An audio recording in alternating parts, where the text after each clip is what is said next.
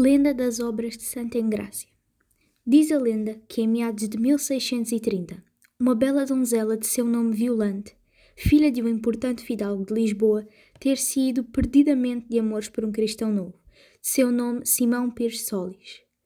O pai da jovem, que não via com bons olhos o amor dos dois apaixonados, mandou encerrar a filha no convento de Santa Clara, que se situava ao lado da igreja de Santa Engrácia, ainda em construção.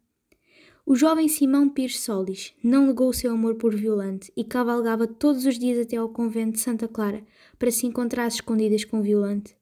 Um dia, Simão pediu à sua amada para fugir com ele. Por coincidência, nessa noite, foi roubado o relicário da mártir portuguesa Santa Engrácia, tão cara à infanta Dona Maria.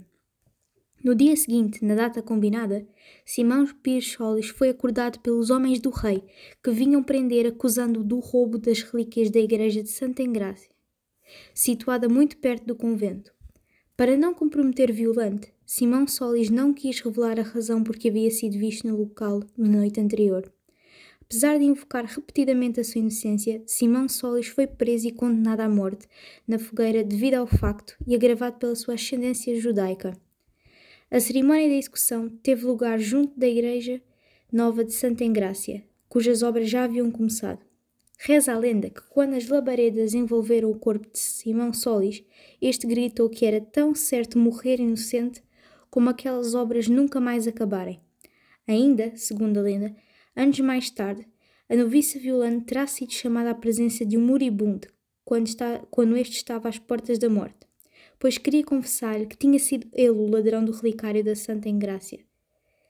Conhecedor da relação secreta de Simão Solis e Violante, tinha incriminado o jovem rapaz, que por ali era visto quase todas as noites e queria agora pedir perdão à mulher, que perdera o seu amor da maneira mais cruel e injusta que alguém poderia perder.